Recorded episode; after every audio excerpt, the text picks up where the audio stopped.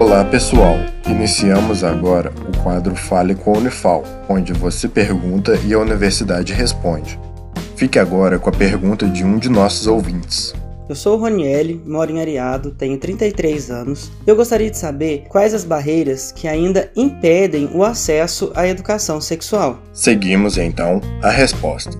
Olá, meu nome é Luísa Dias Brito, sou professora da Unifal, do Instituto de Ciências Humanas e Letras do campus de Alfena. Roniele, eu elencaria três barreiras que ainda impedem o acesso à educação sexual ou à educação para a sexualidade, como falamos atualmente.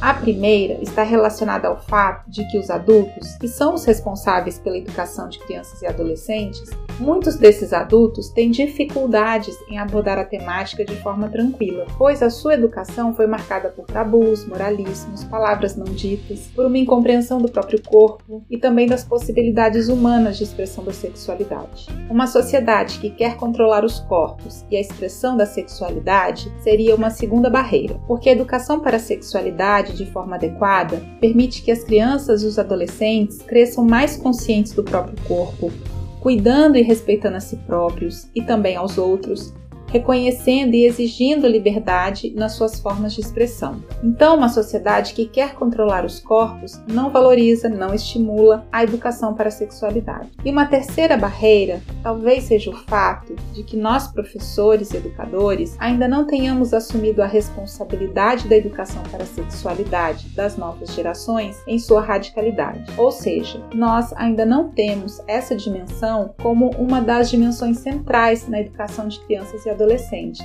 seja nos contextos escolares ou em contextos da educação não formal. E uma boa educação sexual é algo fundamental para o desenvolvimento mais pleno do ser humano. Esse foi o Fale com a Unifal. Caso também queira participar, entre em contato com o projeto A Voz da Ciência através das redes sociais, Instagram, Facebook ou YouTube. Sua dúvida é sempre bem-vinda. Esse projeto de extensão tem um apoio da Rádio Federal de Alfenas FM